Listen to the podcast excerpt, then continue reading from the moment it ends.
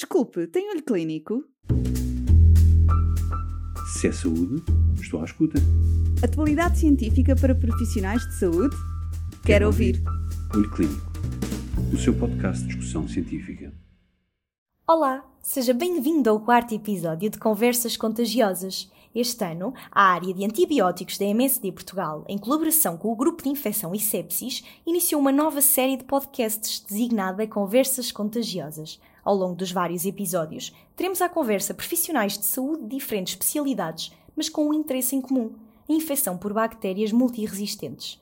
Desta vez, teremos connosco a doutora Carla Mimoso Santos, infecciologista e membro do GCL-PP-CIRA do Hospital de Santa Maria, a conversar com o Dr. Hugo Cruz, microbiologista do Hospital de Santo António, sobre o poder da comunicação no combate à resistência antimicrobiana.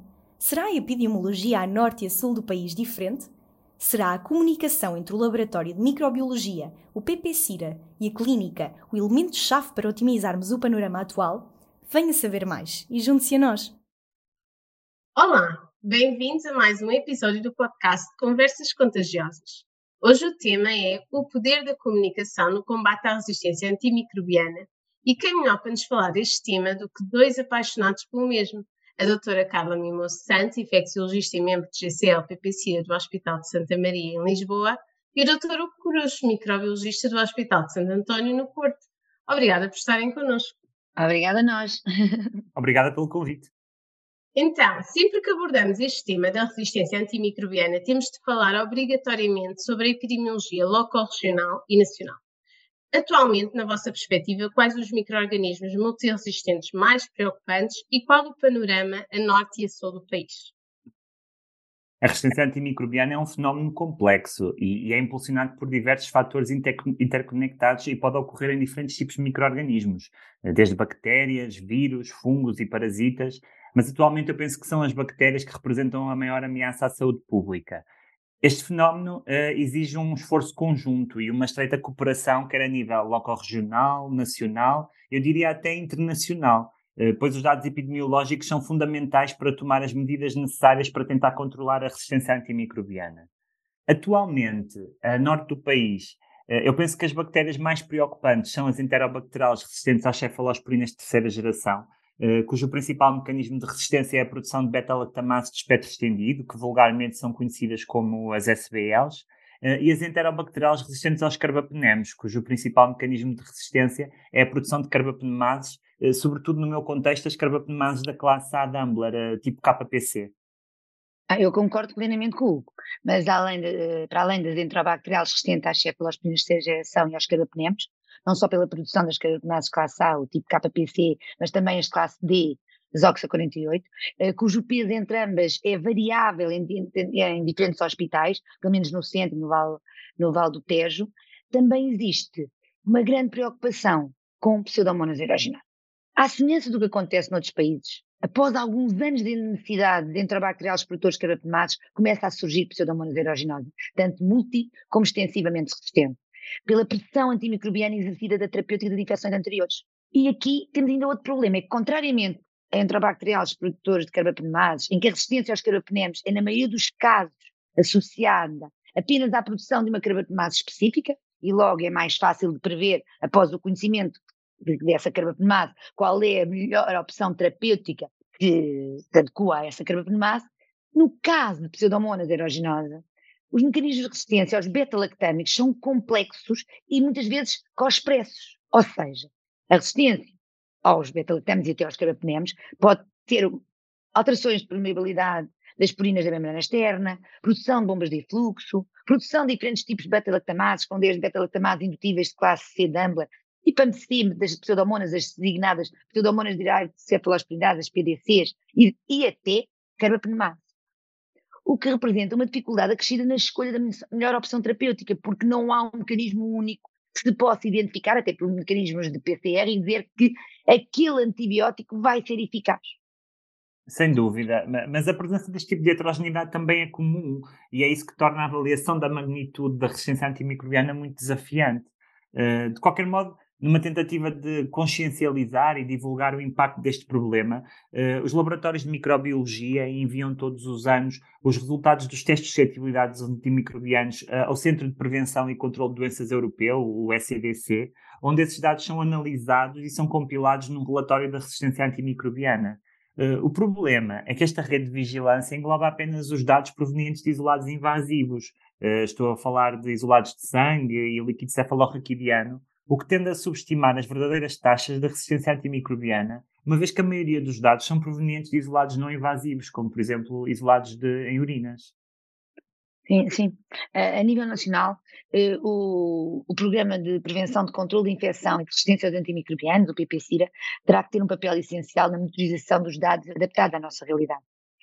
Pois, para além de, do tipo de carbapenemase predominante entre bacteriais, eu considero ainda que uma das monitorizações mais importantes para a orientação das terapêuticas empíricas é o conhecimento das taxas de resistência da, da resistência à piperacinatasabactam entre bacteriais produtores de SBL porque este sim é um problema que até está na comunidade. E muitas das vezes é o tratamento destas entrabacteriáceas produtoras de SPLs que nos faz a pressão sobre, sobre os carbapenemos, que nos faz toda esta escalada depois de ter as restantes, as restantes uh, resistências.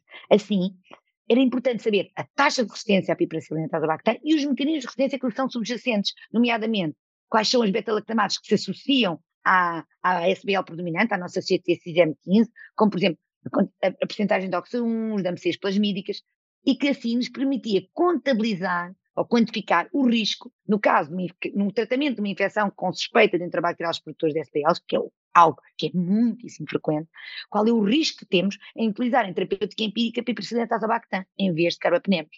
E assim tínhamos, de uma forma fundamentada, uma forma de elaborar estratégias de tratamentos, por exemplo, poupadores carbapenemos, ou com piperacilina azabactam, ou até com recurso a velhos fármacos como a temocilina, à luz do que é feito em outros países, como Inglaterra, onde realmente a temocilina tem sido utilizada no tratamento destas infecções em larga escala. Porquê? Como alternativa aos carbapenemos, porquê? Porque lá a piperacilina tazobactam já é cada vez menos eficaz. Uhum. Então, no, na sequência do que referem, esta comunicação entre o Laboratório de Microbiologia, o PPCIRA e a clínica são de facto elementos-chave para otimizarmos este panorama das multiresistências, concordam? Ah, sem dúvida. Eh, eu acho que a comunicação por parte do Laboratório de Microbiologia começa de uma forma muito simples na formação sobre o portfólio de testes de diagnóstico microbiológico que estão disponíveis em cada laboratório eh, e, além disso, sobre as normas de colheita, condicionamento e transporte das amostras biológicas eh, adequadas. Isto porque, sem uma amostra clínica de qualidade, também não são gerados resultados de qualidade. Uh, outro dos papéis fundamentais do Laboratório de Microbiologia é a comunicação através da emissão do boletim de resultados do diagnóstico microbiológico, qual, na minha opinião, uh, deve ser facilmente compreendido por qualquer clínico. Uh, isto implica que, além da, da, identificação e do resultado dos testes de suscetibilidade aos antimicrobianos, sejam muitas vezes inseridos comentários interpretativos, por exemplo, como a valorização do exame cultural, uma provável flora de colonização, uma provável flora de contaminação, relativamente à caracterização do tipo de mecanismo de resistência, por exemplo, estilo produtora da SBL ou estilo produtora de um tipo X de carbapenemase, uh, ou até recomendação de medidas de controle de infecção, como por exemplo na necessidade de implementação de precauções de contacto. Falando ainda no âmbito do boletim dos resultados do diagnóstico microbiológico, também é importante a adoção de uma estratégia que se designa de antibiograma seletivo. e o que é que é o antibiograma seletivo? Em termos gerais, consiste em reportar sempre que possível apenas um agente antimicrobiano representativo dos restantes membros da classe, eh, que é aquilo que se designa como o agente antimicrobiano indicador, eh, fazer uh, também a disponibilização apenas de antimicrobianos com atividade comprovada no local da infecção e de acordo com o espectro de ação, que é o que se designa de antibiograma em cascata. Se, mas falando desta estratégia, eu acho que é a mais difícil de implementar, eh, porque a sua utilização na rotina exige a capacitação dos profissionais de saúde, não só para desenvolver o, algoritmo que é utilizado, mas também para rever periodicamente quais é que são os critérios. Tens razão, tens razão. É, é difícil, às vezes, ao clínico eh, ter. É quase como se não estivéssemos a falar a mesma linguagem, mas realmente deixa-me só aproveitar para acrescentar que, do ponto de vista dos programas de apoio à prescrição antimicrobiana, o PAPA, a implementação de todas estas práticas é fundamental, só temos que as divulgar.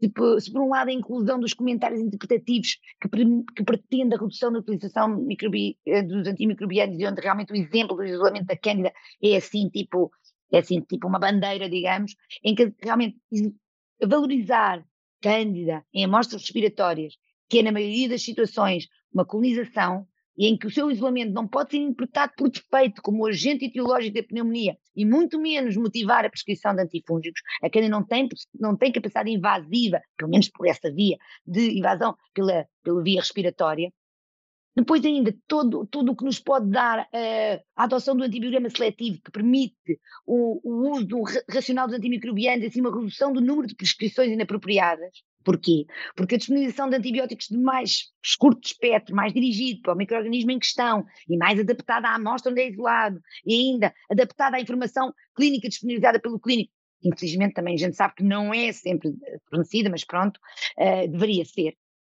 E a amostra onde é isolado, uh, orienta a escolha dos antimicrobianos, por exemplo, não utilização de beta-lactâmicos, é ir para nitrofrantoínas, fosfomicinas e tios baixas, poupar os beta-lactâmicos quando são verdadeiramente necessários. Também, dentro dos beta-lactâmicos, nas infecções onde tem realmente a sua necessidade, temos uma suscetibilidade à amoxicilina eh, ácido clavulânico ou às cefalosporinas, em detrimento da peripicina tazobactão no carbapenem, enterobacteriales, onde há suscetibilidade a estes primeiros de menor espectro.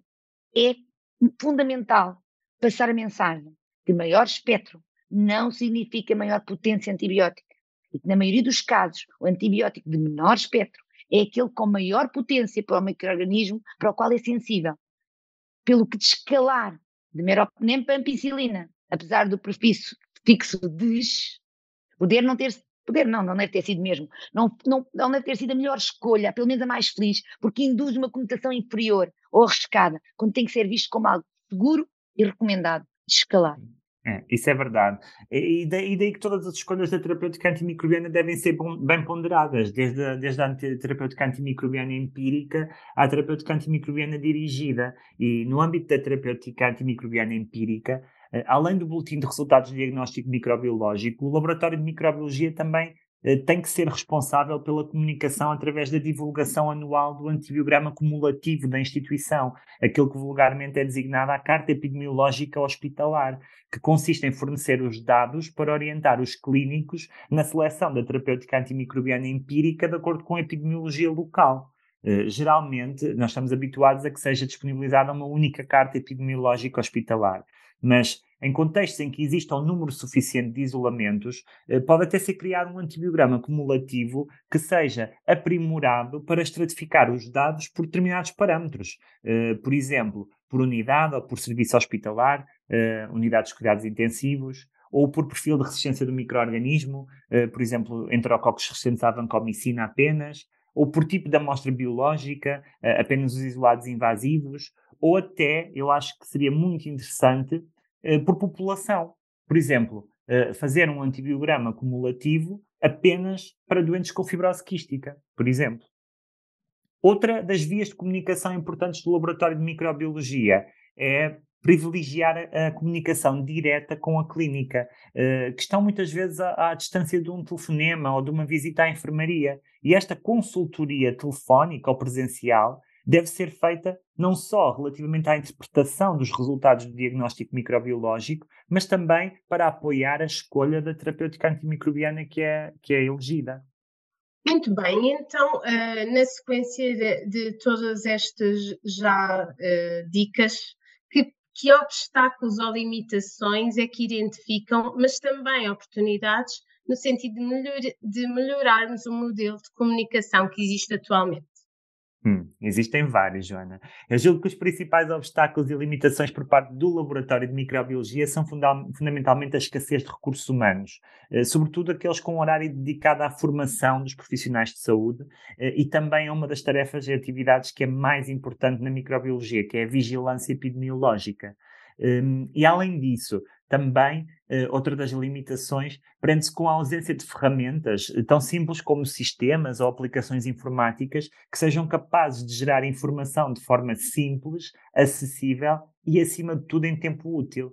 Um, aliás, pegando nesta ideia, no seguimento desta ideia, há que dizer que, embora a maioria das instituições ainda utilize o antibiograma cumulativo tradicional, portanto, a carta epidemiológica hospitalar tradicional, no panorama atual da emergência de resistência antimicrobiana, é necessário começar a pensar fora da caixa e aprimorar a análise dos dados e implementar antibiogramas alternativos que possam ser eficazmente incorporados em algoritmos de suporte à decisão clínica.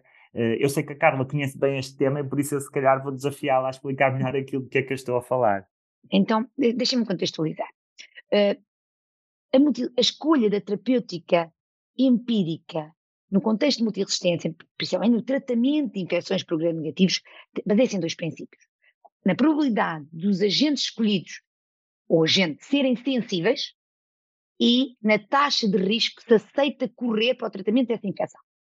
Assim, como exemplo, numa infecção grave, como o choque cético, se pretendemos um risco de falha, tem que ser baixo, é? inferior a 10%, teremos que escolher um esquema baseado nos dados epidemiológicos referentes a situações semelhantes da instituição a que estamos e da infecção que estamos a tratar, com uma probabilidade de eficácia superior a 90%. Os antibiogramas de combinação tornam-se importantes neste contexto porque as taxas de resistência aos fármacos, quando, quando o quê? Quando as taxas de resistência aos fármacos em monoterapia já são bastante elevadas e já não permitem de forma segura utilizar só a monoterapia no tratamento de, dessas infecções quando se pretende essas taxas de acerto tão elevadas.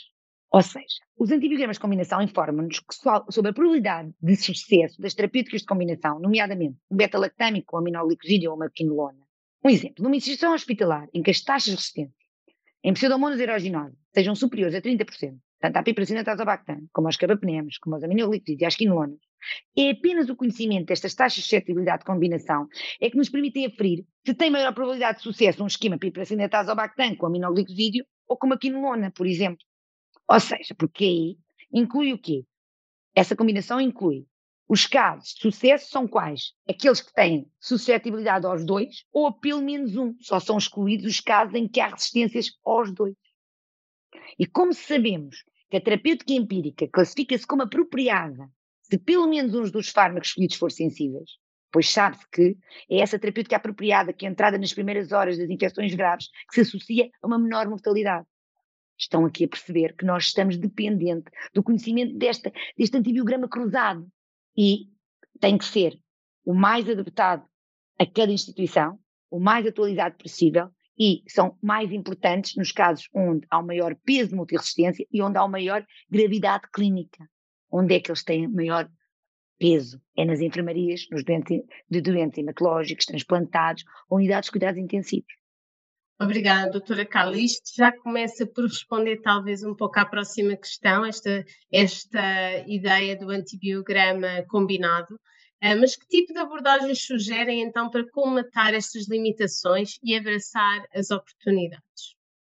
Olha, naquilo, Joana, na sequência daquilo que eu ainda agora estava a dizer, eu acho que era indispensável criar uma estrutura de colheita e análise de dados robusta de, de, informaticamente, que nos permite, tanto a nível institucional, local, regional e nacional, ter conhecimento destas realidades a este nível pormenor, para além de constituirmos grupos de trabalho multidisciplinares para atualizar e adaptar as guidelines às, no, as orientações às nossas realidades, permitindo depois ter orientações em terapêutica empírica recomendadas para as principais doenças infecciosas e ainda também fluxogramas de diagnóstico e de tratamento adaptados institucionalmente nas enfermarias com maior risco de infecções por micro-organismos multiresistentes. Claro que isto tem que estar tudo alicerçado em quê? Não é menos importante. É, é necessário fornecer e monitorizar expertise aos elementos do Papa nesta área de conhecimento tão específica e dinâmica, onde a atualização tem que ser constante. É, claro que sim, só que o problema, Carla, é que apesar do seu impacto ser potencialmente catastrófico, a resistência antimicrobiana ainda não ocupa um lugar de destaque na consciência coletiva, eh, nomeadamente nos meios de comunicação social e na agenda política. Eh, e as intervenções que são realizadas até ao momento têm-se baseado essencialmente num esforço das equipas multidisciplinares dos profissionais de saúde. E esses sim têm desempenhado um papel absolutamente crucial para minimizar o surgimento e a disseminação ainda maior da resistência antimicrobiana. Uh, daí que eu acho, e respondendo à pergunta da Joana, na minha opinião, no futuro próximo, eu acho que as soluções têm que ser desenvolvidas a três níveis. O primeiro nível é a nível comunitário, através de campanhas organizadas por associações de doentes e por meios de comunicação social, eh, obviamente sempre sob supervisão de profissionais de saúde diferenciados e, e, que permitam melhorar o conhecimento sobre as precauções básicas de controle de infecção e sobre regras gerais de utilização prudente de, de, dos antimicrobianos. O segundo nível é o nível a nível profissional, eh, nomeadamente através do reforço efetivo das equipas de trabalho, que estão muitas vezes pauperadas, eh, e de forma a conseguirem levar a cabo todas as atividades que temos vindo a falar ao longo desta conversa. Uh, e por último, mas não menos importante, o terceiro nível seria a nível governamental, através da implementação de políticas restritivas ao consumo excessivo dos antimicrobianos, uh, sobretudo no setor agropecuário, um conceito One Health, que ainda não tínhamos falado uh, nesta conversa, mas que eu acho que também é importante referir. Mas não só isso, as estruturas governamentais também deviam estar envolvidas no financiamento à investigação de novos métodos de diagnóstico microbiológico e até ao desenvolvimento de novos agentes antimicrobianos. Isto porquê? Porque a indústria farmacêutica, eh, como é natural, tem demonstrado um interesse cada vez menor no desenvolvimento de novos agentes antimicrobianos, uma vez que estes são fármacos que não são muito rentáveis, são utilizados apenas em situações clínicas agudas e, durante períodos de, tempo muito reduzidos. Eh, e, além disso, a resistência antimicrobiana surge logo após a sua introdução no mercado. Eh, daí que eu acho que, sem dúvida, que é necessário envolver todos à volta deste tema, que acho que é um tema que vai ainda dar muito que falar uh, nos próximos anos. É de facto uma missão de todos e, e quem sabe até um papel preventivo, as vacinas também, também podem vir a ser promissoras neste contexto. Seria um hum. tema para, para um outro podcast. Resta-me então agradecer a ambos, muito obrigada pela vossa disponibilidade esta é a missão deste podcast: alertar e sensibilizar para a emergência deste problema das resistências antimicrobianas e, acima de tudo, fomentar a aproximação de serviços como a microbiologia, o PPCIRA e ou o clínico, que serão chave na implementação de boas práticas. Obrigada pelo vosso testemunho e sugestões. Esperemos ter inspirado outros profissionais de saúde a ter conversas contagiosas e a contribuir para melhores resultados para o doente e para a comunidade em geral. Até um próximo episódio das nossas conversas contagiosas. Obrigada. Obrigado, Joana. E Carla. Obrigada, obrigada, obrigada, Joana. Se é saúde, estou à escuta. Atualidade científica para profissionais de saúde? Quero, Quero ouvir. ouvir. Olho Clínico, o seu podcast de discussão científica.